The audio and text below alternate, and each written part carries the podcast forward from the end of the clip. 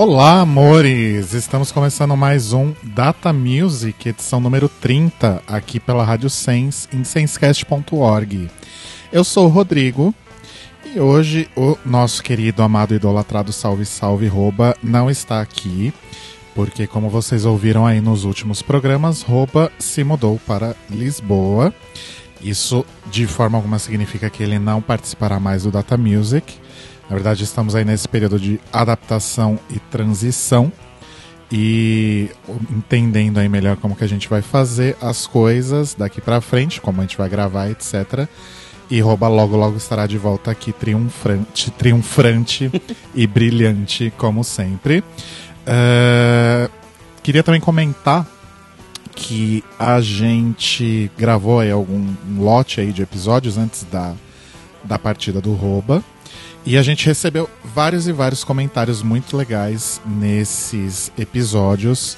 Uh, que eu vou guardar, na verdade, para quando o Roba estiver de volta aqui no programa, para a gente poder ler junto, porque com certeza o Roa vai querer ler esses comentários junto com comigo, né? Então a gente vai estar tá esperando aí a volta triunfante de Roba para ler esses comentários e mandar os beijos para vocês. Se você não tem a menor ideia do que eu estou falando, ouça os episódios 28 e 29, né, os dois últimos anteriores, em que o Roba começou aí esse processo de, de despedida do Brasil. E eu organizei aí uma, uma homenagem surpresa para ele, um arquivo confidencial, que foi muito lindo. Foi, acho que, um dos episódios mais bonitos e emocionantes do Data Music até hoje procura lá no nosso Mixcloud, que é mixcloud.com barra datamusic. Uh, e pode ouvir também no, no site da Sens, senscast.org, nossos episódios estão lá. Lembrem-se de assinar o nosso feed para receber as notificações aí de novos episódios nos seus uh, aplicativos preferidos, agregadores de podcast, incluindo aí o iTunes, né? Para falar com a gente, você pode mandar um e-mail para falecomdatamusic@gmail.com e pode deixar um recadinho pra gente também lá no Facebook, na nossa página, que é facebook.com barra datamusic no Face. Pode também mandar mensagens aí pra gente pelo site da Sens, pelo contato do site da Sens. E qualquer outro jeito que você quiser se comunicar com a gente, o importante é que você se comunique. Porém, apesar de Rouba não estar aqui, eu não estou sozinho. Eu tenho um convidado especial neste programa, olha só. Sim. Uma pessoa que já deu pinta aqui algumas vezes em participações rápidas, né? E rasteiras. Dando pitaco. Trazendo esfirra, esse tipo de coisa. Mas hoje ele está aqui como convidado especial deste Data Music para falar sobre um tema que ele domina bastante, pois ele é um gamer. Ai, meu Deus. um gamer um nerd, um geek. E está aqui comigo no estúdio do Data Music, que é também o estúdio do The Libraries Open, que é também a nossa casa. Telo Caetano. Olá! Olá, pessoas. Muito obrigado pelo convite, meu amor. Ah, imagina, meu amor. Estamos em casa. E eu queria dizer que, não, eu não sou gamer. E eu recuso essa alcunha devido a últimos acontecimentos aí da comunidade, dita comunidade gamer que na verdade é um bando de cuzão do caralho. Olha. E... Já começou com a polêmica, detalhe um pouco aí esses acontecimentos. Não, então, é porque assim, é, ultimamente videogames, as pessoas finalmente entenderam que videogame é uma mídia, assim como né, todas as outras, cinema, música e etc. E as pessoas estão cada vez mais usando os videogames para falar de outros assuntos que não só diversão. Então existem games que falam sobre sei lá, por exemplo, vou dar um exemplo de um jogo de 2016 ou 2015, mas acho que é 16, que chama Dead Dragon Cancer, que é o jogo de feito por dois desenvolvedores casados, né, uma, uma desenvolvedora e um desenvolvedor, que eles infelizmente tiveram um acontecimento na vida deles que foi o filhinho deles de dois anos de idade teve câncer. Gente. E aí eles o, o, filhinho deles infelizmente faleceu e tal, e eles passaram por um momento bem complicado na vida. E depois de muito tempo, eles meio que fizeram o jogo como uma espécie de exorcismo desses sentimentos, assim, sabe? Certo. Então é um jogo que basicamente não é um jogo, né? Você não joga, você só revive os mesmos momentos que eles reviveram. Então, Nossa, deve ser bem, sim. bem tenso. É, não, tem passagens que são assim, bem chute no estômago, sabe? Do tipo, eles tentam através de jogabilidade, né, passar sentimentos que eles estão sentindo. Tem um jogo aqui brasileiro também, da Thais Weiler, que é uma desenvolvedora de Curitiba, que ela é um jogo que fala sobre depressão, é um jogo só de texto, basicamente. E é um jogo que você fala sobre um dia chuvoso e você vai escolhendo opções, mesmo quando você escolhe fazer coisas, sair de casa e se divertir, alguma coisa, acontece alguma coisa no jogo que te impede de fazer isso, sabe? Tanto sua quanto de fora. Então é muito legal que os jogos estão cada vez mais trazendo isso. E lá nos Estados Unidos, sempre lá, é, começou um movimento é, chamado Gamergate, que tem essa questão do gate, né, que os americanos sempre usam para algum escândalo que estoura, que uma desenvolvedora mulher ganhou um prêmio, é, num, num- num- eu nem lembro exatamente qual foi o prêmio, mas foi- era um prêmio importante assim da indústria deles. E várias pessoas vieram criticar, falando assim que ela estava ganhando só porque ela era uma social justice warrior, né? Acho que eu lembro desse bafo. Exato. E aí foi todo um rebuliço de games falando que essas pessoas que ficam fazendo politicamente correto estavam roubando a indústria deles, porque era o lugar que eles tinham para se divertir e agora eles estavam sofrendo muito com isso. Nossa, gente, que absurdo. Pois é, e isso começou, isso assim, desencadeou uma cachoeira de merda que dura até hoje. E eles abraçando essa ideia de que games são divertidos, são pra se divertir. E assim, é uma visão não só mesquinha de achar que é tudo feito pra eles, mas é uma visão também, acho que tão limitada, sabe, do que, que uma mídia pode ser. Tipo, você falar, não, não pode ter filme pra chorar ou filme pra pensar. Não, tem que ser filme só de explosão, divertido, engraçado, porque eu gosto de rir Entendi. é extremamente limitado. Então, eu me recuso à alcunha de gamer, por favor. Mas sim, eu gosto muito de jogos. Mas espera, só volta um pouquinho e me esclarece uma coisa. Qual que foi o bafão relacionado a esse jogo do da criança que faleceu? Não, não, não, não foi esse bafão, mas assim, eu, eu, eu, eu quero dizer, existem mensagens muito Entendi. maiores pra ser passadas nos jogos, que são jogos que essas pessoas não enxergam como um jogo, porque ele não é pra divertir. Entendi, entendi. Pensei que tinha acontecido alguma coisa específica relacionada a ele. Ah, sim, rolaram alguns comentários de pessoas falando que eles estavam ganhando dinheiro em cima de uma tragédia, mas, gente, não é isso, sabe? Nossa, gente. É contar uma absurdo. história. Videogames servem pra contar uma história. E uma coisa que eu gosto muito, a Flávia Gazi, que é uma pesquisadora de games aqui brasileira que eu sigo e, e sempre gosto muito de ler as coisas dela. Uma coisa que ela sempre defende na tese dela de mestrado e de doutorado é que não há melhor forma de você contar uma história com empatia do que jogos. Porque quando você tá vendo um filme, você sempre fala, ah, o Homem-Aranha fez tal coisa. Ou você tá lendo um livro fala, nossa, o personagem fez tal coisa. Quando você tá no jogo, fala, "Ah, eu fiz tal coisa. Eu passei por isso. Eu matei o monstro. Então, você se põe muito naquele personagem, então é a melhor forma de gerar empatia. Olha só. Né? Legal mesmo. Então é, é bem legal que pode ser feito com jogos e não achem que jogo é só explosão e tiro e essas coisas. Arrasou. E, bom, acho que tá bem claro que o episódio de hoje é sobre música de videogame. Muito mais que um plim plom plim. Exato. Né? Esse é o título do episódio de hoje, inclusive. Que um tututu. Muito mais que um tututu.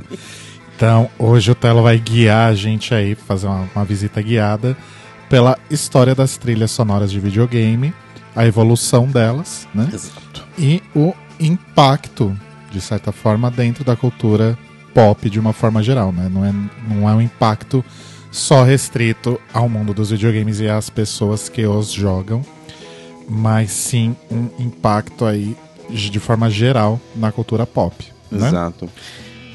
Pode falar.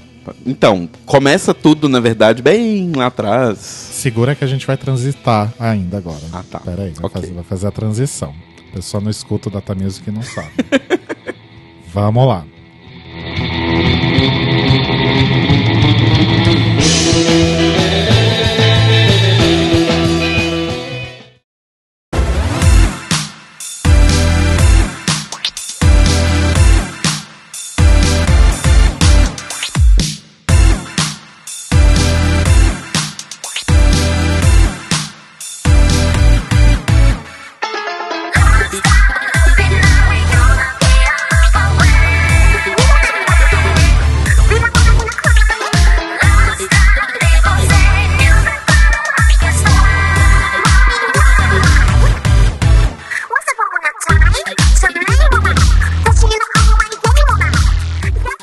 De tudo, Telo Caetano, qual sua drag preferida? Louca, não.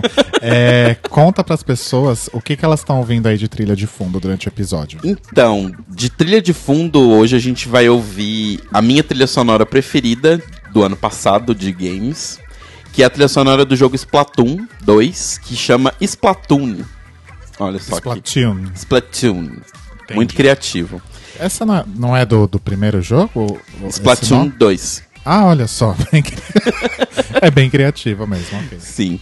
Que é um jogo da Nintendo, que mais pra frente a gente vai falar um pouquinho mais dele, mas assim, é um jogo bem divertido. E é uma trilha sonora muito gostosa pra ouvir, assim, porque ela passeia por vários estilos musicais modernos. Uhum. E eu acho bem legal, porque ela é meio que um. O que que a gente vai chegar, né? O caminho que a gente vai fazer. Arrasou. Recomendo, Telo me mostrou outro dia, recomendo que vocês procurem no YouTube a, a banda que gravou o, a trilha de Splatoon Isso, chama Off the Rook. tocando ao vivo. Eles são simplesmente maravilhosos. e isso é uma coisa que provavelmente você vai é, debater em algum momento ao longo do episódio, de a partir de que momento a música de videogame deixou de ser algo programado ali num, num sintetizador arcaico para se tornar algo tocado e interpretado por bandas ou produzido no computador, mas de uma forma extremamente elaborada e sofisticada. E até contando também com artistas, né, do, do, do mundo da música e contribuindo. Vai- vão ter alguns exemplos aqui. Mas vamos começar do começo. Me conta. Vamos como, lá como, no começo. como que é esse rolê aí? Então, lá nos anos 70, quando os jogos. Porque assim, os jogos existem há muito mais tempo, né? Desde os anos 50 já existem relatos de jogos que as pessoas criaram, principalmente em texto, que eram criados na em computadores de faculdade e tal, para as pessoas brincarem um pouquinho. Mas comercialmente os jogos começaram nos anos 70 com o, o, o Pong, né? Que é o primeiro jogo comercial feito na história, que foi criado pelo criador da Atari, que é o Nolan Bushnell, em 72. Então, assim, hum, pode falar. Não, pode falar. E aí, o, o Nolan, quando ele começou a criar o jogo e tal, ele queria realmente que as pessoas se envolvessem no jogo, né? Que não fosse só uma coisa igual era no computador, que era um passatempo nessas faculdades. E uma coisa que a gente sempre percebe é que a música, ela ajuda sempre a dar sentido para as coisas, né? Em qualquer que seja a mídia. Assim como era no, no videogame também, nos jogos. Então, é, assim como você tem, por exemplo, no cinema, que a música veio pro cinema muito antes da fala em si pro cinema, né? A música ela sempre ajuda a definir um pouco o que, que eu deveria estar sentindo. Eu deveria estar empolgado, eu deveria estar triste, como que eu deveria estar. Então, isso veio pro sentimento do Nolan Bushnell e quando ele foi formando a equipe da- das pessoas que iam trabalhar no, no, no Pong, ele chamou um engenheiro eletrônico deles, que era o Alan Alcorn, e falou: Alan, eu preciso de sons no meu jogo. Porque eu acho que se for só a pessoa jogando ali num ambiente de arcade, né? Não vai ter graça. Não vai ter graça nenhuma, porque vai ser só a bolinha indo pra lá, a bolinha indo pra cá e, e não vai chamar atenção. Então ele queria que quando a pessoa errasse, a plateia fizesse tipo um uh, tivesse umas vaias, tivesse alguma coisa assim. Pra ficar bem mais animado. E aí o Alan virou tipo, porra, né? O que, que eu vou fazer? Porque naquela época, né, se a gente lembrar dos anos 70, a música ela era guardada ou em vinis ou em fitas cassetes. E assim, não existia forma possível de você colocar dentro de uma máquina de arcade um vinil tocando Uhum. ou uma fita cassete, porque são coisas muito frágeis e na época muito grandes. E eu fico pensando também, tecnicamente, como seria operacionalizar isso. Porque enquanto você tá jogando, é, podem acontecer várias coisas diferentes, dependendo de acordo com, com a ação que você fez. Exato. Então, se você erra duas vezes seguidas, como seria a reprodução do som Sim. do erro? Deveria ter.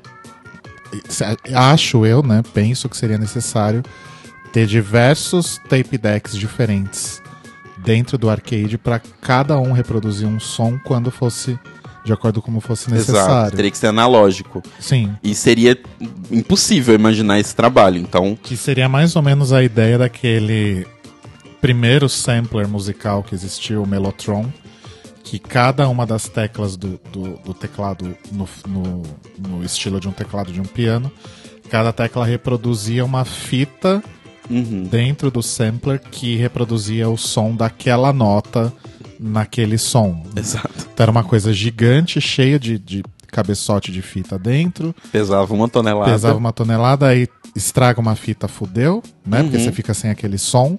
Tem que trocar aquela fita. Exato. Se fossem tentar fazer algo nesse estilo, acho que seria assim, né? Exato.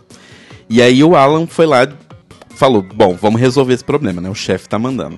E aí ele foi lá e desmontando uma TV preto e branco, ele descobriu que usando os circuitos digitais da TV, ele podia criar um som parecido com uma plateia, né? Um som tipo. Com, usando o- os circuitos digitais. Então o chip de computador ia transformar né, os impulsos elétricos em ondas sonoras para um alto-falante. Ele conseguiria fazer essa, essa transversão. E aí ele inspecionou esse Sync Generator, que é o nome do, do, do aparelho. Chique. Muito chique. E ele descobriu que ele poderia gerar diferentes tons e usar esses tons nos efeitos sonoros do jogo. Então, por exemplo, é, quando eles precisavam fazer uma nota específica, né, fazer, acho que é um Lá, se eu não me engano, eles tinham uma determinada frequência elétrica na placa que a placa soltava esse barulho. Ou um Dó. Então, eram bem, bem, bem rudimentar, né? E eles só conseguiam fazer, inclusive, duas notas, basicamente Gente. no começo. Mas os principais, assim, os mais comuns de todos, nos fliperamas principalmente, era a música monofônica mesmo. Então ela era repetitiva. O que mudava era só a velocidade que ela tava batendo, que dava uma impressão, mas era monofônica, era um barulho só, um pipipi, dependendo da velocidade, ele passava uma sensação. Né? Não tinha muita coisa. Que é, por exemplo, o que acontece em aberturas de fase do Pac-Man ou do Polyposition, que é uma música bem, bem, bem básica, assim. E a decisão de incluir música né, no, no videogame tinha um outro problema que era você tinha pessoas program- programadores trabalhando com aquilo e não músicos. E aí como que eu faço para um programador colocar música num negócio sendo que ele não entende de música? Então Sim. tinha todo um, um, um porém ali que era bem complicado. E aí só lá nos anos 80 que as coisas começaram a mudar um pouquinho quando uma empresa minúscula, coisa de pequenininha assim, chamada Nintendo, Ah, aquela do baralho. e tal. aquela e tal, que na época ela existia já há quase 100 anos, Nossa, em 89 a Nintendo em já tava... 84. Então, a Nintendo foi fundada em 1889. É, é isso que eu ia falar. Em 1989 a Nintendo fez 100 anos. Uhum. Que loucura. A Nintendo fez 100 anos no ano que eu nasci. Gente, loucura. Então, assim, na época, em 84, né, Nintendo quase com 100 anos, foi a primeira empresa que conseguiu construir um, um console caseiro que tinha cinco canais de áudio. E isso fazia toda a diferença. Por quê? Quando eles tinham esses canais, o que acontecia é, quando um barulho estava acontecendo, o outro barulho não podia acontecer. Só que quando você tinha cinco, os canais poderiam se inverter, né? Se. se, se não é se inverter. É, você podia reproduzir mais de um som. Você podia reproduzir dois, três, quatro Exato. Ou, ou cinco sons simultâneos, se necessário. Exato. E ainda teve uma sacada de gênio de um rapazinho que a gente vai falar aqui, que é o Koji Kondo, que ele descobriu que ele não tinha só cinco canais. Porque se ele abrisse o noise de todos os canais, ele tinha um barulho de percussão. Olha só. Então a percussão dos jogos, da, da, da trilha sonora dos jogos, não ocupava um dos cinco canais. Ela podia ser uma sexta ou uma sétima nota. Porque ele podia abrir o noise de um canal, abrir o noise de dois ou de todos. Então, ou seja, ele tinha mais cinco notas de percussão para trabalhar. Gente, que incrível. Então, primeiro a gente vai começar aí fazendo essa viagem de como foi do monofônico para começar a entrar na música efetivamente. E podemos? Podemos, a gente vai começar com o que então? A gente vai começar então com a abertura de Pac-Man, que era dessas músicas de arcade monofônicas. E aí, nesse bloco, a gente já vai ver um pouquinho da evolução. Beleza, vamos começar então com a abertura, a trilha, se é que podemos chamar já dessa forma nesse momento, de Pac-Man. Vamos lá. That's music.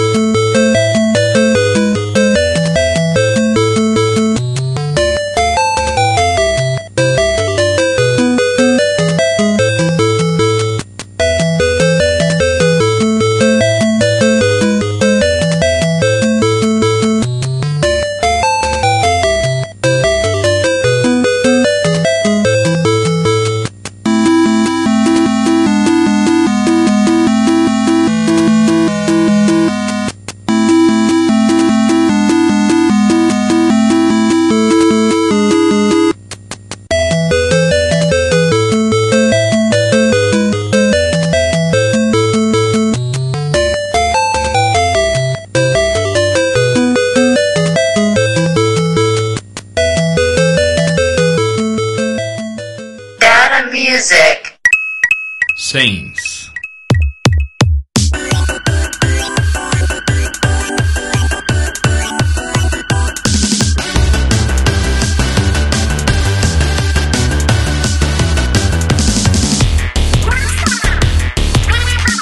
Conta aí, Mouse, o que, que a gente ouviu? Então, a gente ouviu primeiro o, a intro de Pac-Man e os sons do jogo. E. Era, era como se fosse uma partida, né? Alguém jogando. Exato, exato. Que e o tinha- Donkey Kong tinha- também. Tinha a hora que engolia a pílula, comia o Isso. fantasminha. Isso. E logo depois também a gente ouviu a intro do Donkey Kong e os sons também do Donkey Kong, né? Os dois de arcade. E é interessante até disso que você comentou, porque nessa época não existia essa ideia de que você tinha a trilha e os sons do jogo. Era tudo uma coisa só, Sim. né? Então os sons estavam muito juntos ali, não tinha uma separação tão grande. E eu peço os ouvintes para prestarem atenção muito, se vocês quiserem até voltar depois, num detalhe da música do Donkey Kong, que é o tan tan taran tan tan tan taran tan, porque isso será importante lá na frente. Aí logo depois a gente ouviu o tema do Mario, né, o tema principal, que é esse feito pelo Koji Kondo. Percebam já a evolução. né? Exato. Quando você já pega os cinco canais, a evolução que, que se tem. E o legal de falar do, do, do Mario em si é que, assim, é, acho que todo mundo conhece o Mario, né? Acho que é a figura mais famosa, eu acho que um dos personagens mais famosos. Eu acho, inclusive, talvez seja o meu lado de, de, de pessoa que joga videogames falando, mas eu acho que é um personagem mais conhecido do que o Mickey no mundo todo, Talvez, viu? Né? Acho que principalmente para as gerações mais novas, né? Exato. As gerações pós Super Nintendo, talvez realmente. Sim, sim. E o Super Mario, né, esse primeiro, o Super Mario, Bro- Mario Bros, que é o primeiro jogo da franquia, ele é um dos jogos mais vendidos da história, com mais de 40 milhões de cópias físicas. Gente, Pois é. E basicamente, assim, não sozinho, mas ele capitaneou a, a recuperação da indústria de videogames depois do crash de 83, né? Que a indústria quase acabou de videogames porque você tinha muitos arcades que eram cópias um do outro, não existia muito uma ideia de direito autoral e eram coisas sempre muito simples os jogos, não existia uma autoria muito grande. Então era muito simples simplesmente copiar um jogo e as empresas estavam falindo. Posso fazer um, um- um comentário aí? Você falou que Mario vendeu 40 milhões de cópias físicas, né? Exato. Fazendo um paralelo com a indústria fono- fonográfica, uh, Thriller do Michael Jackson ainda é, pelo que eu tô vendo aqui, O álbum mais vendido. o álbum mais vendido do mundo e ele vendeu 51 milhões de cópias. Pois é. O segundo álbum mais vendido do mundo é a coletânea do Eagles, o Their Greatest Hits 71 a Por 75. quê? Ninguém sabe. Porque ninguém sabe. As pessoas compraram esse disco só pra ouvir Hotel California, vamos ser sinceros. e o segundo lugar já vendeu menos que Mario, vendeu 33 milhões de cópias. Pois é. Olha que loucura. E aí é legal perceber justamente que nessa trilha do Mario Bros. já começa a ideia de usar o noise dos canais como percussão. Inclusive, eu não me lembro exatamente, mas eu acho que são três noises diferentes que ele usa com, com a percussão. E também varia os tempos delas, né? Então é, é bem legal. Aí logo depois tem a trilha do Koji Kondo, né? A criação dele pro tema de Zelda. Que não sei se as pessoas sabem disso, mas é meu jogo, é minha franquia de jogos favoritos da vida. Inclusive foi a minha primeira tatuagem, uma Triforce. Sim. Então, é, o Koji Kondo no, no jogo de Zelda, por algum motivo, ele foi creditado como Kongshan e não como Koji Kondo. Pseudônimo, talvez? Talvez. E o legal é que, assim, o Koji Kondo ele tava produzindo a trilha e tal, e essa música que a gente ouviu, que é a abertura do jogo, na verdade ela ia ser o tema do mundo, né? O, o tema do Overworld, quando você tá no mundo. Só que e ele queria usar o bolero de Ravel como abertura, porque inclusive essa música ele fez baseada no bolero de Ravel. Dá até pra perceber algumas semelhanças e tal. Só que aí ele descobriu que o bolero de Ravel ainda não tinha caído em domínio público. Então não, a Nintendo falou, então, amigo, não dá pra usar. E aí ele foi lá e falou, não, então beleza. E aí ele rearranjou essa música, porque não dava tempo de, né, de compor novas músicas. Ele rearranjou essa música que ele já tinha pronta pra vários outros momentos e usou essa música como tema de abertura. E acabou que era assim, era pra ser mais uma música no jogo, e ela meio que virou o tema de tudo. Porque todas as outras músicas do jogo meio que saíram de pedaços dela. Então ela acabou virando o tema de Zelda e dura aí até hoje, né? E por último, a gente teve a música A-Type, que é o tema de Tetris, né? O, esse sim, o jogo mais vendido da história. Se a gente somar todas as plataformas, é a franquia de jogos, né, mais vendida da história. Uhum. E o legal de Tetris é que eles sempre usam música clássica ou algumas músicas famosas na trilha. E essa música que a gente ouviu, que é a mais famosa de todas, ela é na verdade um rearranjo de Korobenkin, que é uma música folk russa que conta do encontro de um mascate, né, um vendedor com uma garota e ele tenta convencer ela a comprar coisas. Que loucura. E eu não sei se você sabe, amor, mas você sabe por que que Tetris chama Tetris? Não. Porque muita gente não sabe. Eu descobri isso tem uns 7, 8 anos e eu fiquei bastante chocado. Que é porque Tetris é um é um, um diminutivo para a palavra em, né, em inglês que significa objeto feito de quatro outros objetos menores. Porque todas as peças de Tetris, elas são feitas de quatro quadrados. Sim. Todas. Então, isso é, é bem legal. Gente, que loucura, não fazia a menor ideia. Só mais pra frente que eles adicionaram algumas peças que não são feitas de quatro quadrados, mas aí as pessoas já começaram a reclamar e tal, mas assim, a ideia inicial é que todas as peças tinham quatro componentes iguais. Assim, nunca parei pra pensar sobre isso, mas achei que talvez fosse uma sigla ou um anagrama de alguma coisa. Não, é só uma diminuição de objeto. Tem um nome técnico, mas anyway. Gente, que incrível, adorei. E citando essas coisas de que Tetris sempre usa músicas clássicas, na trilha, né, além dessa que é super conhecida, eles usam o segundo ato do Quebra-Nozes, já usaram como música de Tetris, uma música uma outra música russa chamada Kalinka, e também eles já usaram a música Los Toreadores, que é da ópera Carmen, Olha, que arraso. né? Todas elas já foram usadas. E aí, depois desse momento de chiptune pipipipopupu, né, que a gente tem ali no começo, Sim, fomos até os 8 bits até o momento. Exato, a gente começa a entrar nos 16 bits, né? Que é a primeira grande evolução dos games. Aí que a coisa começa a ficar boa. Exato, que é a chamada de terceira geração do videogame, mas tem várias contagens diferentes, conta ela como a segunda. Mas até onde eu sei é a terceira Ok. oficial. Né? E além das evoluções visuais que a gente teve, ao contrário do que poderia se esperar, né? Porque assim, os games tiveram música inicialmente, o Nolan Bushnell queria colocar música pra aumentar a imersão. E aí, quando eles melhoraram os gráficos, ao contrário de pensar, tipo, ah, a música pode ser simples, porque a gente já melhorou os gráficos, não. Vamos só, daqui é só pra frente. Né? Então, agora os consoles novos de 16 bits, que era o Mega Drive e o Super Nintendo, eles tinham um chip dedicado pra som. Então você não precisava mais atrapalhar qualquer coisa do desenvolvimento do jogo, seja visual ou seja de processamento, pra fazer a música. A música vinha separada. E com isso a gente conseguia ter uma coisa muito mais legal. E aí, como teve a grande disputa, né, a primeira guerra do mundo dos consoles dos videogames, que era entre a Sega, né, com o Mega Drive, Uhum. e a Nintendo com o Super Nintendo. E aí o legal disso pra música nos games é que como a Sega via que a Nintendo sempre estava contratando, né, o Koji Kondo foi a primeira pessoa a ser contratada como especialista para fazer música de jogos. Posso só fazer um, um- um comentário rápido aí sobre essa coisa do, da guerra Sega e Nintendo? Claro. Eu fui um gamer, né? Justamente nessa época dos 8 e dos 16. 32 eu já foi a época que eu comecei a, Aí embora. a trabalhar, a pagar conta e perder o interesse e não ter tempo. E então esse negócio da guerra era muito real assim nessa época. Então hoje pra mim é muito louco saber, por exemplo, que existe Sonic pra Switch da Nintendo, sabe? Porque pra mim Sonic nunca ia existir em algum outro console que não fosse da Sega. É muito louco isso, como as coisas mudaram de 20 anos mais ou menos pra cá. Pois é. E assim, como começou essa guerra muito, muito grande, começou muito uma coisa delas quererem disputar. E um dos lugares onde elas começaram a disputar era justamente isso de querer jogos cada vez mais imersivos, cada vez mais, mais impressionantes, né, para os fãs.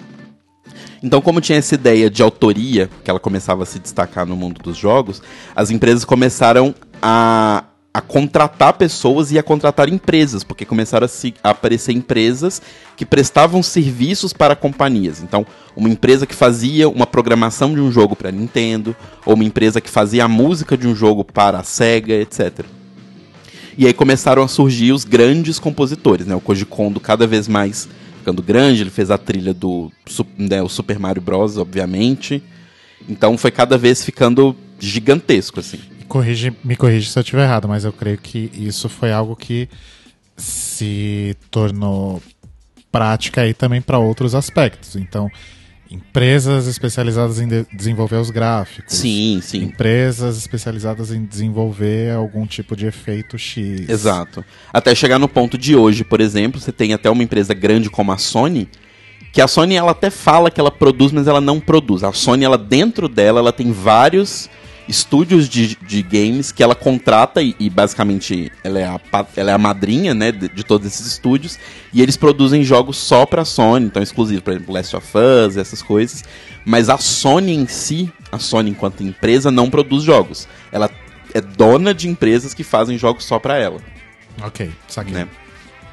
E aí um desses exemplos de autoria de, de pessoas que ficaram famosas produzindo músicas para jogos, além do Koji Kondo, é o Yuzo Koshiro, que é muito conhecido pelas trilhas dele, né, de Sonic e Actirizer, que é um jogo meio de simulação de, de controle de cidade, assim, é bem legal. E também o Nobuo Ematsu, que é basicamente uma das pessoas responsáveis por Final Fantasy ser Final Fantasy. Então, sempre quando as pessoas perguntarem, ah, tipo, pessoas importantes de Final Fantasy, os principais são o Nobuo Ematsu e o Yoshitaka Ano, Yoshitaka Amano, que fez as artes, né, as visuais todas. Arrasou.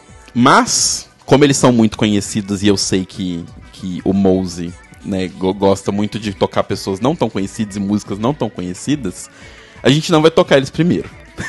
Ah, não? O Yuzo Koshiro e o Nobuo Ematsu não. Ih, peraí que você fudeu meu rolê aqui. O que, que a gente vai tocar primeiro? Então, primeiro a gente vai tocar, na verdade, o- uma música do Masato Nakamura, Ah, tá certo. que é o criador. que é o criador da trilha da primeira fase do jogo do Sonic. Você, assim como eu, que era uma criança pequenininha na época do Sonic e morria sempre na primeira fase, provavelmente você ouviu muitas vezes essa música, que é a música da Green Hill Zone, que é do Masato Nakamura. Muita gente acha que é do Yuzo Koshiro, mas não é. O Yuzo Koshiro, na verdade, ele depois trabalhou em cima da música e a trilha sonora de Sonic como um todo é dele, mas essa música é do Masato Nakamura. E eu acho que essa é a música mais icônica quando se fala da franquia Sim, do Sonic. Sim, Né? e ela, ela funciona meio que como tema do Mario, assim. Ela era a música da primeira fase, mas ela meio que virou o tema de Sonic como um todo, né? Entendi. Então, beleza, vamos começar então com Green Hill Zone Theme. Vamos lá. Data Music.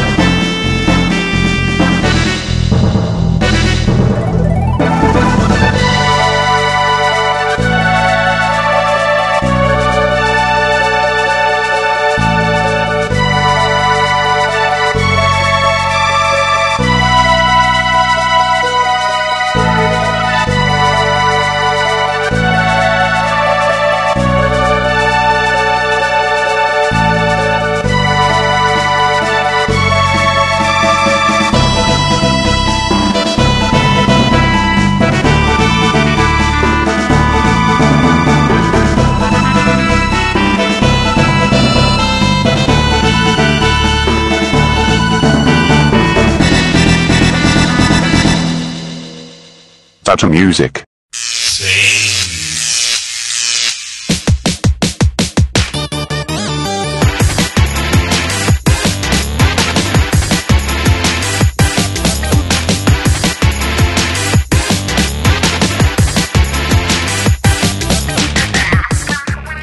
Bom, então a gente começou aí com o Green Hill Zone, né, do Masato Nakamura. E o Nakamura ele era o principal é, compositor da SEGA, né? Trabalhava em quase todos os jogos da empresa, mas ele não era necessariamente o lead, né? O, o- ele não era o, o produtor musical exatamente de todos os jogos, mas ele meio que tava compondo uma música aqui e outra ali pra cada um dos jogos. Chegava pra ele tipo, ah, seu, seu Nakamura, tipo, tem essa música aqui, Seu Nakamura é ótimo. tem essa música aqui, esse jogo que a gente tá fazendo, a gente precisa de uma música pra essa fase. Ele dava uma olhada, via como é que era o- a vibe da fase e fazia uma música. Então ele tem música em quase tudo. E aí, quando eles iam renovar o contrato dele, pra ele fazer a, Sony- a trilha do Sonic 3, né, bem mais pra frente, é, faltou grana. Olha só, a SEGA já tava começando a ter os probleminhas de grana dela. E aí ele não, né, não, não pôde participar e a SEGA basicamente, desde, desde lá até hoje, segue remixando as mesmas músicas de Sonic Eita. até hoje. Então, assim, a maioria das músicas de Sonic dos jogos são sempre remixes de músicas que já aconteceram. O que é uma estética legal também. Os jogos, alguns jogos da Nintendo também usam isso, tipo Super Mario Bros, que é um jogo. não, Super é, Smash Bros, que é um jogo de luta. Todas as músicas são temas dos jogos, dos, daqueles personagens, só que remixadas. Então é, é uma estética que acaba ficando bem legal. Aí depois a gente ouviu uma das músicas mais clássicas de todos, Rodrigo vibrou aqui, que é o tema de Top Gear. Nossa, amo Top Gear, gente. Desde que o Telo começou a fazer a pauta que eu tô com vontade de jogar, inclusive. que é criado pelo Barry Leite, né, que é um, um artista. E originalmente, essa música, na verdade, ela é a trilha sonora de uma série de jogos chamada Lotus Turbo Challenge, que saiu pro Amiga, que era um computador barra videogame europeu. Não tem no Brasil, não adianta procurar. O Amiga não era da Apple, eu tô confundindo? O, eu acho que tem pessoas da Apple que trabalharam no Amiga, mas ele não era necessariamente da Apple. Hum, tá, ok. Mas eu- eu- isso eu tenho que confirmar, eu não lembro exatamente. Então ela foi originalmente pra esse jogo, só que como ninguém jogou o Amiga, né, basicamente só na Europa poucas pessoas bem, bem afortunadas conseguiram jogar. E ele foi remixado, a música foi remixada e foi usada em Top Gear e é um dos pontos mais marcantes do jogo. Dois fatos curiosos sobre Top Gear é que, apesar de ser um dos jogos mais amados aqui no Brasil, e apesar dele ter sido o primeiro jogo de corrida efetivamente né, no, no Super Nintendo, ele não é tão famoso fora do Brasil quanto ele é aqui. Né? Aqui ele é um grande sucesso, todo mundo ama, videogame live sempre toca as músicas de Top Gear, mas ele não é muito conhecido fora. Assim, ele é conhecido, mas não é um sucesso fora do Brasil. E na trilha de um jogo brasileiro recente que chama Horizon Chase, inclusive é bem legal, joguem, tem pra celular, caso você não tenha um console. É um jogo de brasileiros que foi feito justamente pra homenagear Top Gear e o Barry Leite foi convidado pra fazer a trilha. E ele aceitou, tudo super feliz e fez a trilha do jogo brasileiro. Ó, só uma observação, fui consultar o amigo Google aqui. E o Amiga, ele era fabricado por uma empresa chamada Commodore Business Machines. Sim, Ele era também conhecido Commodore, como Commodore Amiga. isso. E depois a gente teve o tema do Guile, não é Gaio, Maravilhoso. é Guile. Aqui no Brasil é Guile, foda-se. Exato. Que foi composto pela Yoko, a Yoko Shimomura, que é uma compositora mulher, fazendo aqui a primeira aparição. E ela é tida, né, ela é descrita pelas pessoas como a mais, a mais famosa compositora de videogames do mundo. Ela trabalha com jogos basicamente desde que ela formou na- no Colégio de Música de Osaka, em 1988.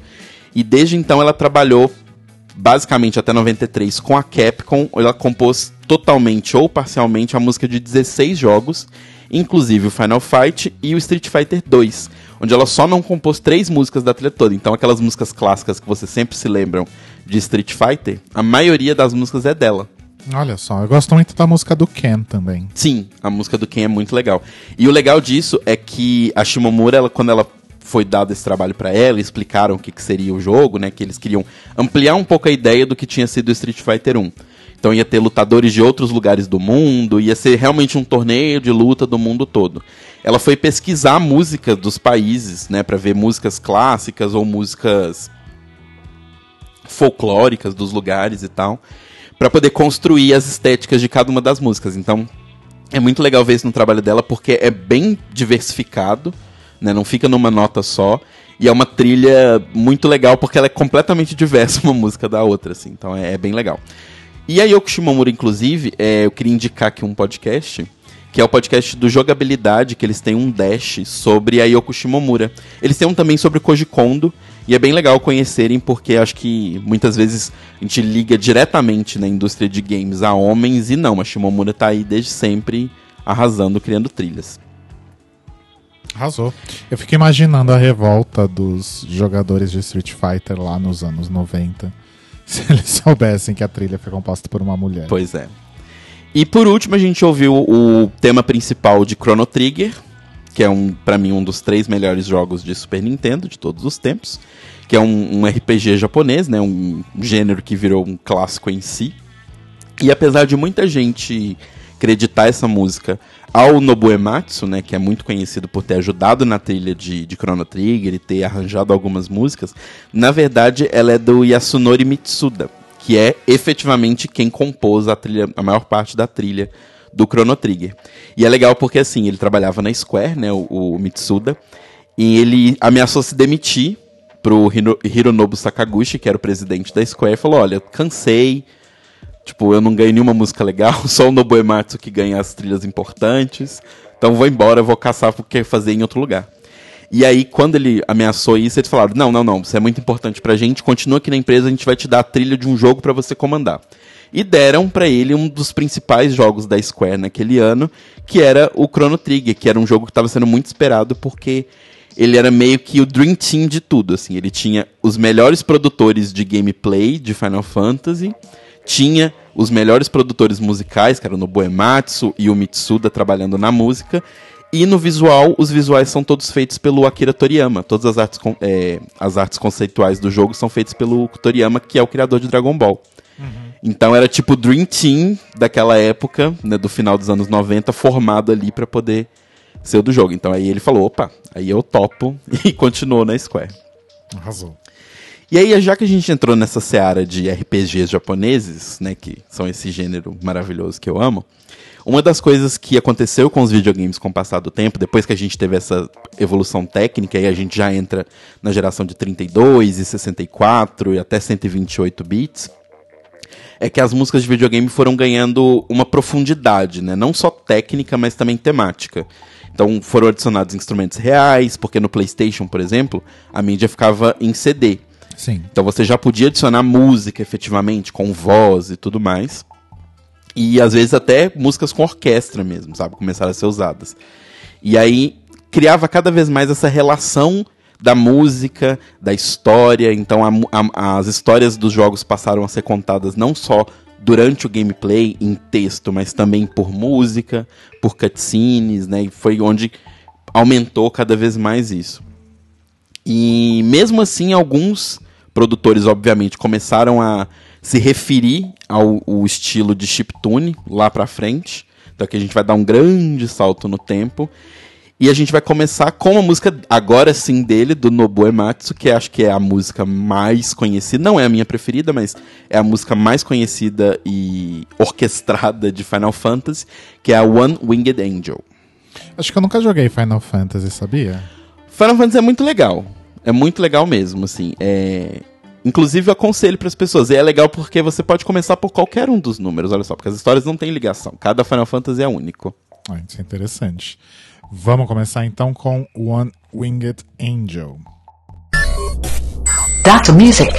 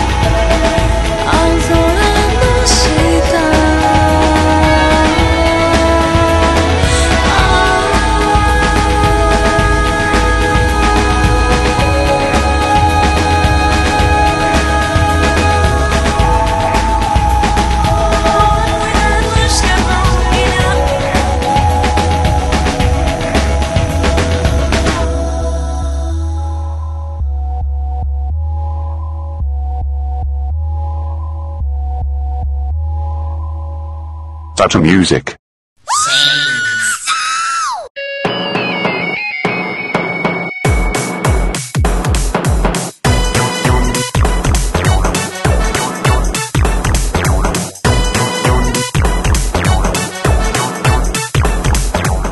Gente, mas que bafo esse bloco, eu gostei. Não é, menino? Fomos Gostei em todos os estilos musicais possíveis. Gostei bastante.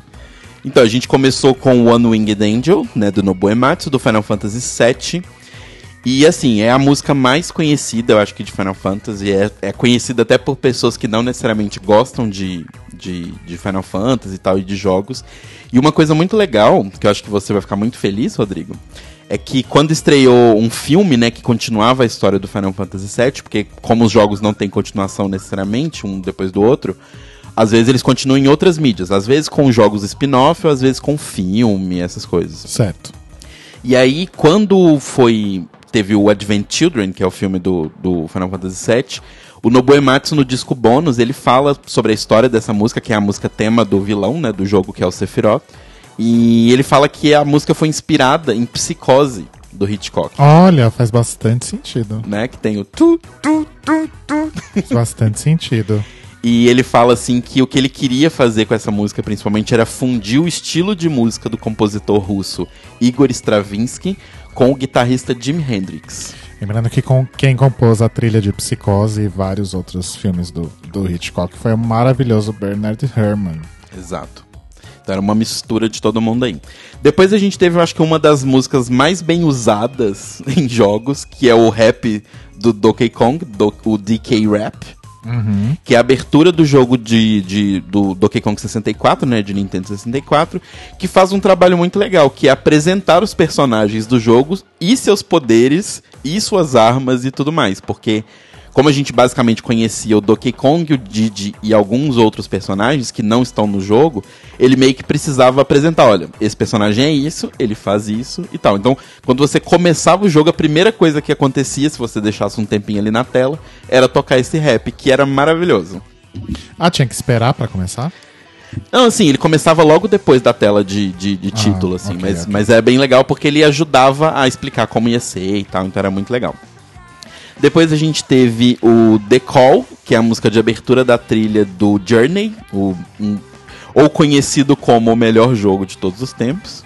Gente, maravilhoso. Eu nunca tinha jogado Journey. Aí no Natal, nesse último Natal, Foi a gente, no Natal.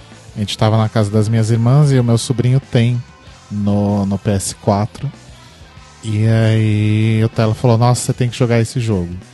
E aí era quatro da manhã, a gente com a barriga cheia de peru e jogando Journey, mas que jogo maravilhoso. É uma, é uma experiência, não é nem um jogo. É, eu acho que é, é mais. Isso como pode ser classificado, assim, é uma experiência. E é muito legal que o Austin Wintory, que é o, o, o compositor da trilha toda do jogo, além dele ser um compositor super conhecido e super aclamado, com essa trilha de Journey, ele foi o primeiro compositor de videogame a ser indicado ao Grammy. Olha só. Ele foi indicado ao Grammy de melhor trilha sonora para mídia visual. Né? Que incrível. Não ganhou, mas foi, foi indicado e abriu o caminho para que isso aconteça novamente. E o que o Austin fala sobre a trilha de Journey é que ela é basicamente, essencialmente, um concerto de violoncelo. né? Então ela é toda formada de solistas de violoncelo, de harpa, viola e orquestra de cordas, e tem flauta aqui e ali e alguma percussão aqui e ali. Inclusive, a principal violon, violonocel... Uh, que difícil essa palavra Violoncelista? violoncelista, isso, da, da trilha, é a Tina Gould, que trabalhou com o Austin em quase todas as, as faixas, e ele fala assim que, tipo, a Tina, basicamente, ela salvou a trilha, assim, sabe? Ele meio que fala que ele não fez nada, ela, ela se não fosse ela, não seria tão incrível. E é muito legal no caso do Journey que a música do jogo, normalmente, ela, ela começa a ser produzida quando o jogo tá quase pronto. Ele tá quase pronto, tem o visual ali, como é a jogabilidade, e eles entregam para as pessoas e elas começam a fazer a música. No caso do Journey, a música foi feita meio que em conjunto com o jogo, e por isso que ela casa tanto com o jogo. Né? A música tem, inclusive, nuances nela, assim, de, de, de orquestra, aquela coisa de orquestra subir e descer, que acompanham exatamente o que acontece no jogo. Então é, é muito legal. E é- faz muita diferença quando é produzido assim. Depois a gente ouviu Adventure, que é do Fess, né? Que foi, é uma música do Disaster Peace. Que talvez vocês que não que escutam Data Music, mas não conhecem tanto de música de videogame, já conheçam ele, porque ele é um DJ, de produtor de música eletrônica bem conhecido até. E um dos principais trabalhos dele foi esse Confess. E, inclusive, ele ficou tão famoso por esse trabalho em Fez que ele foi chamado pelo David Robert Mitchell para produzir a trilha sonora do filme It Follows, que foi o primeiro filme do David Mitchell. Olha só. Então foi por causa disso. E ele já, aqui ele já emula muito da ideia dos chiptunes antigos, né? Mas é, mas é bem legal o trabalho que ele faz. Depois a gente teve o tema principal de Zelda Breath of the Wild, que é o melhor jogo do ano passado, né? Eleito por várias pessoas aí. Você que você vai falar que é o melhor jogo da sua vida, porque às vezes eu sinto como se fosse. Não é porque eu joguei ele muito. Mas o, o trilha sonora, né? Ela é assinada pela Manaka Kataoka, que é muito legal, que é a- m- não é a primeira vez que isso acontece, que a Manaka já tinha assinado uma outra trilha de um jogo de Zelda antes, mas é a primeira, digamos, grande trilha de um grande jogo de Zelda assinada por uma mulher e é muito legal. É uma trilha que foi muito elogiada e muito criticada também, porque ela tem muito silêncio, mas eu acho que é é sensacional porque na história do jogo você tá por um mundo destruído, né? A ideia é que o jogo se passa muitos, muitos, muitos, muitos, muitos anos no futuro. Então Hyrule meio que já foi construída e reconstruída milhões de vezes. Então, e como tem a ideia da natureza tomando conta da civilização, assim, é muito legal que às vezes você tá andando por um lugar e não, o jogo tem momentos de muito silêncio. Não tem trilha nenhuma, você escuta o vento, você escuta os animais, os pássaros. E aí, sei lá, você passa por um lugar que antigamente era o Templo do Tempo. E aí no fundo tocam, tipo, quatro notas num piano da música do, do, do Templo do Tempo. Mas como se o pianista estivesse muito cansado. E aí só tocam quatro notas e para. Que é passar essa ideia de que o tempo passou, o mundo está cansado, sabe? Então, acho que é uma das trilhas mais bonitas, assim, de, de, de trabalhar. Muito maravilhosa. Estamos cansados. Estamos cansados. E por último, a gente ouviu uma das músicas que mais tocou em Anime Festival e Anime Friends da vida, que é Passion, da Utada Hikaru, que é trilha do Kingdom Hearts 2. Que é uma música bem legal, bem bonita mesmo, com uma vibe meio Bjork, assim. Bem legal. E várias mulheres arrasando, né? A gente já citou pelo menos umas quatro Exato. agora. É Gosto bem, assim. Bem gosto legal assim. falar disso. Uma coisa legal também dessa, de falar da, da Utada é que ela trabalhou junto com a Shimomura, com a Yoko Shimomura, lá do. Lembra do Street Fighter? Uhum. A Yoko Shimomura é a pessoa responsável por todas as trilhas de todos os Kingdom Hearts até hoje. Todos. Então, essa música foi feita meio que em parceria das duas, assim, então é bem legal. Gente, arrasou. Gostei. E aí, assim como a Utada Hikaru, né, que é uma mega... Pra quem não conhece, gente, a Utada é tipo uma artista gigantesca do J-pop, assim. Ela é, ela é muito, muito, muito grande no pop japonês. E ela foi convidada, né, pra fazer as trilhas dos Final Fantasy. Tem, eu acho que, cinco ou seis músicas delas... Do do Final Fantasy não, Kingdom Hearts. Tem umas cinco ou seis músicas dela no Kingdom Hearts 2. Tem, acho que três no 1 e já anunciaram que vai ter agora no 3. Então, assim, ela sempre trabalha ali junto os jogos finalmente se envolveram com a música pop, né? Finalmente artistas pop e, e nomes conhecidos começaram a chegar nessa indústria. Então, Sim. a gente parou de ter só música orquestrada ou só música chiptune ou cantadas por artistas que a gente não sabe quem são, para finalmente ter pessoas do pop conhecidas participando disso. E eu acho ótimo isso, porque, na verdade, isso no cinema aconteceu há muito, muito, muito, muito, Pois muito, é. muito tempo atrás. E hoje em dia os games são um- uma mídia talvez tão importante quanto o cinema para algumas pessoas. Uhum, né? Exato. E, inclusive a gente vê muita obra cinematográfica baseada em games.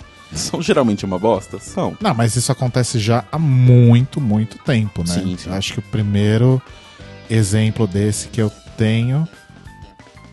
Eu não vou citar o filme do Mario, obviamente.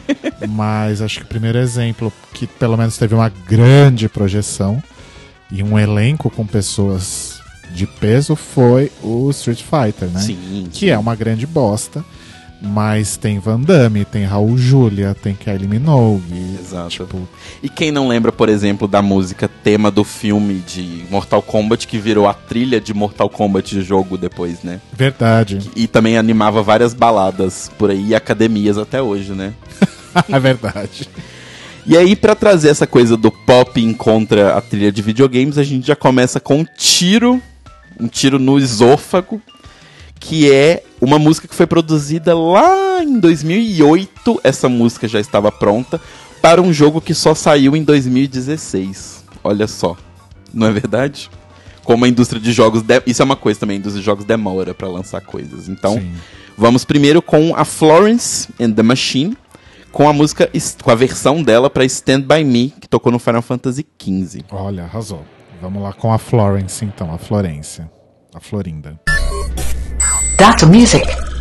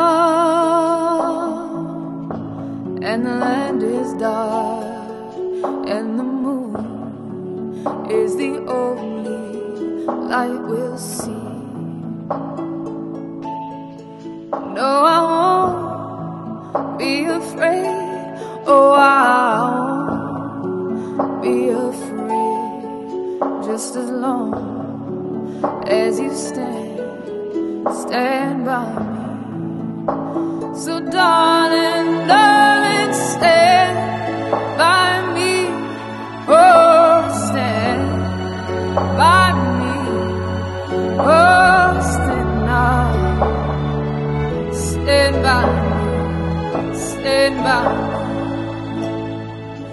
If the sky that we look upon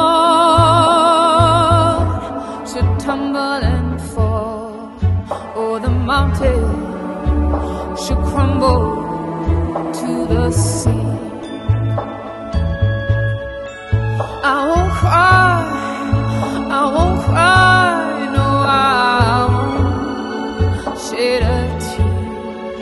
just as long as you stay stand by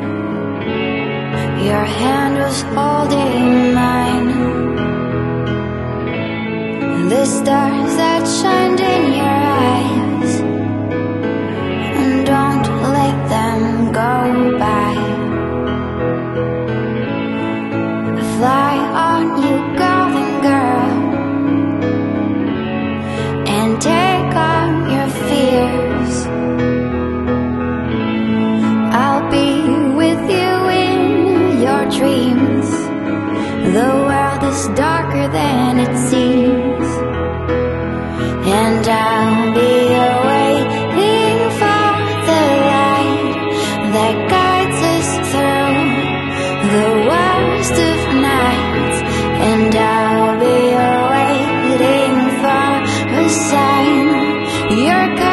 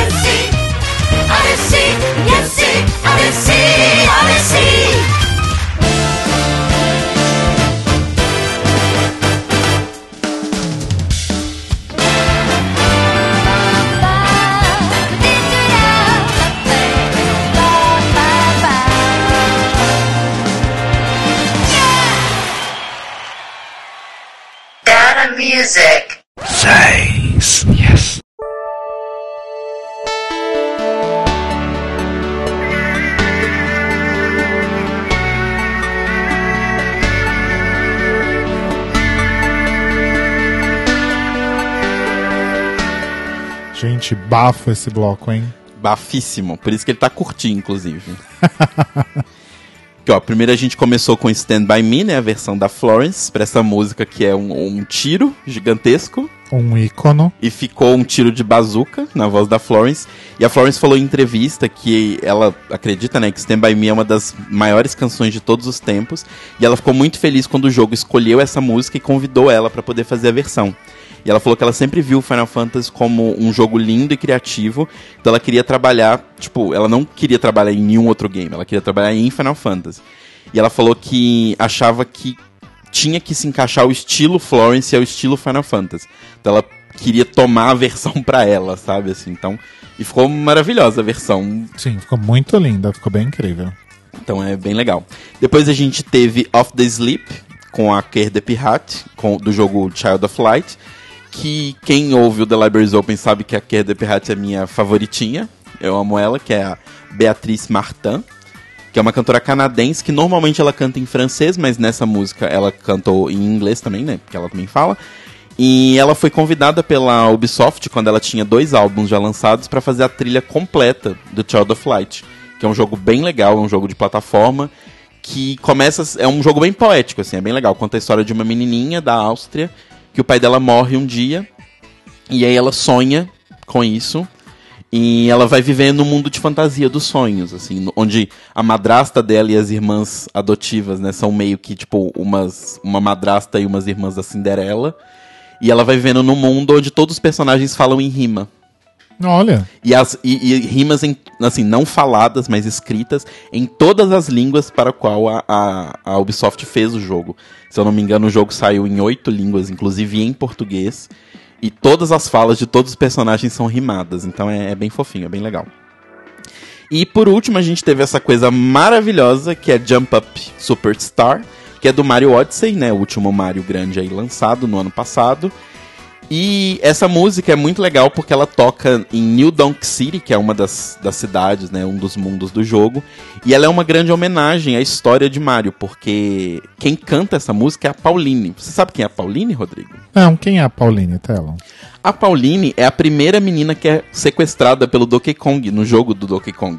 Olha só. É a primeira pessoa que o Mario salva, né? Não era a Peach ainda naquela época, era a Pauline. Ela é a prefeita de New Donk City e tem toda uma vibe de jazz, assim, porque a cidade tem toda uma vibe de. No jogo tem toda uma vibe de Nova York dos anos 30. E aí tem uma, uma big band de jazz que faz essa música. E essa música toca simplesmente num dos momentos mais maravilhosos desse jogo. Que assim, é- eu acho que coroa o, o porquê que esse jogo ficou pertinho de Zelda como um dos melhores jogos do ano passado, do Breath of the Wild. E quem não tem um Switch, porque se você comprou um Switch ou quer comprar um Switch, compre e jogue, por favor, esse momento de New Donk City. Caso você não vá comprar um Switch, não tem interesse ou só quer ver mesmo, entra no YouTube e procura New Donk City Festival, que é maravilhoso. Rodrigo viu comigo e ficou assim, Sim, é muito chocado. foda. Muito, muito foda. É muito babado. E continuando nessa. E, ah, desculpa te cortar, mas eu gosto muito também das. é, A letra fala muito sobre isso, né? Sobre a aventura do Mario, a coisa de coletar moedas e Sim, coisas assim. sim. E tem vários insertozinhos assim de. de efeitinhos sonoros do. do dos jogos mais antigos, né? Exato, exato. Tem o barulhinho das moedas e tal, é, é bem legal. E uma coisa legal também que eu falei pra vocês prestarem atenção lá no começo é que tem aquela, aquela parte que fica no Donkey Kong, né, na trilha, que é tu, tu, tu, du, du, du, tu, tu, du, du, du. E o que era importante, porque o bridge todo dessa música do Jump Up Superstar é em cima disso, na parte que ela fica Odyssey, Odyssey, Odyssey, oh yes, sim. Toda essa parte fica em cima do turururu, é, como é que é? tu, tu, turududu, tu, turududu. Então é muito legal como eles resgatam várias coisas. Tanto que é muito fofo que o Koji Kondo, ele não trabalhou, ele trabalhou na trilha sonora desse Mario, mas não diretamente, e ele é acreditado como um feat nessa música. Olha, que legal. É bem legal isso.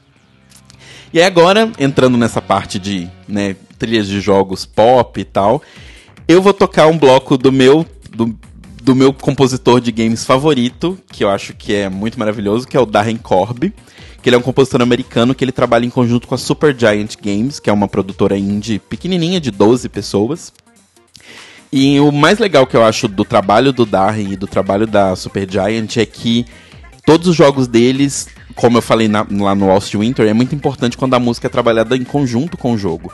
E todos os jogos da Supergiant, o dia que eles começam a pensar o jogo, o, o Darren Corb tá lá junto com eles e ele começa a pensar a ideia do jogo junto com eles.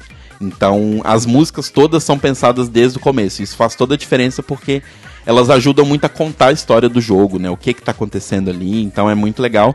Então agora a gente vai com um pupurri dele das músicas de Bastion e depois surpresa. Depois a gente volta e conta. Exato. Segura o cu aí, peraí.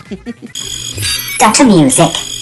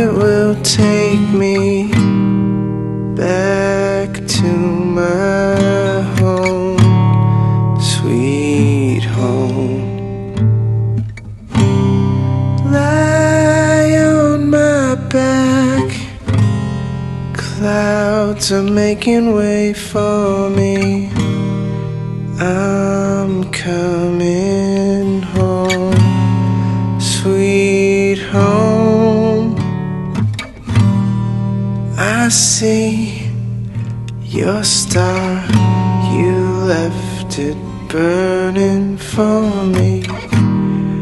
Mother, I'm here.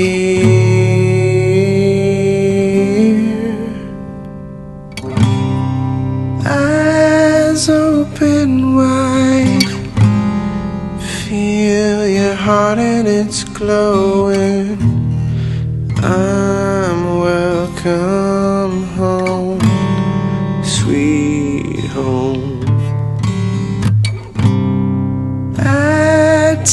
Your hand. Now you'll never be lonely. Not when I'm home, sweet home. I see your star. You left it burning for me. Mother, I'm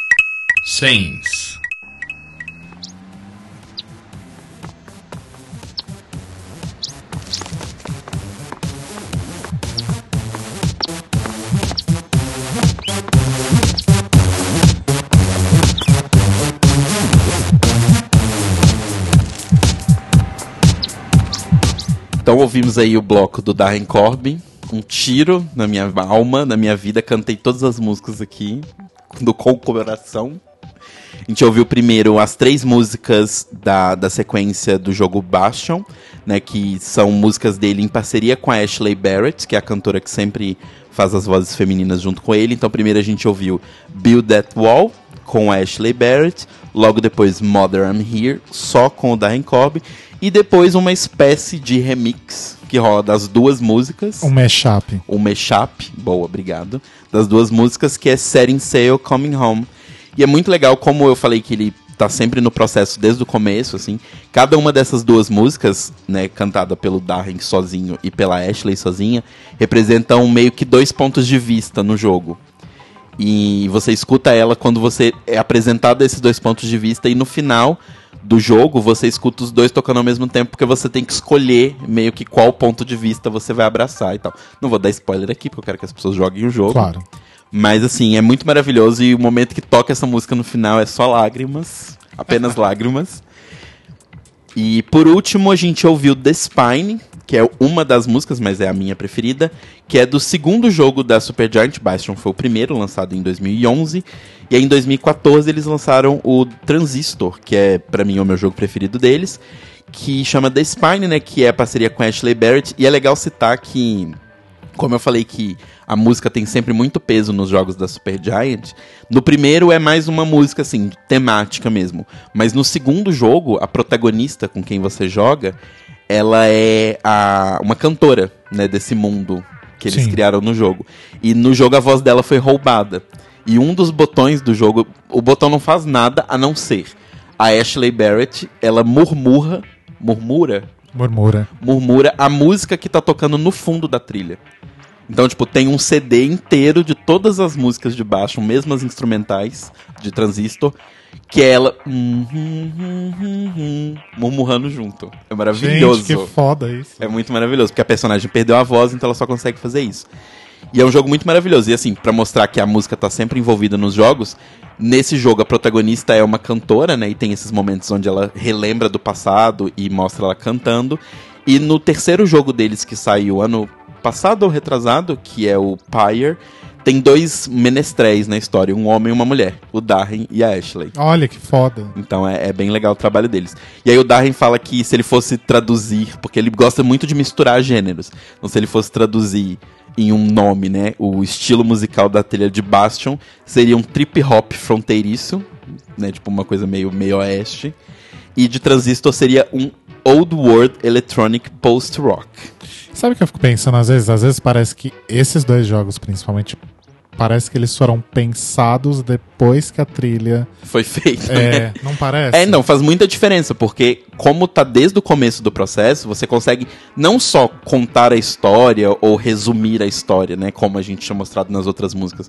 Você envolve completamente a história naquilo, então a música sobe e cresce dentro do jogo de uma forma muito natural. Então assim, são jogos que eu aconselho vocês a jogarem, além de ser um jogo divertido, é um deleite tanto musical, né, por causa do Darren e da Ashley, quanto visual também, porque a arti- a artista que faz a Gen Z é muito maravilhosa, assim. Arrasou. Arrasou. Acho que é isso então. É isso. Telo, muito obrigado pela sua presença aqui no Data Music.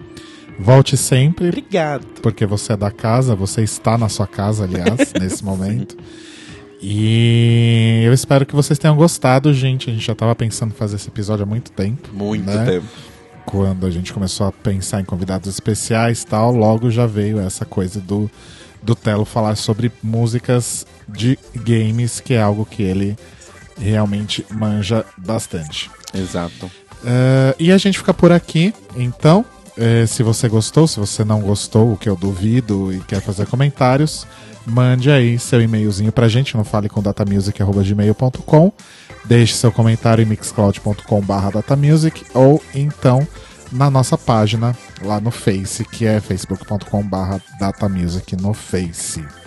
A gente vai ter mais uma aqui pra encerrar, né? Isso. Quer falar sobre ela, Tela? Então, só pra fechar, eu trouxe essa trilha maravilhosa que tá tocando no fundo aqui pra gente de Splatoon, né? Do, pra mim, a minha trilha preferida do ano passado.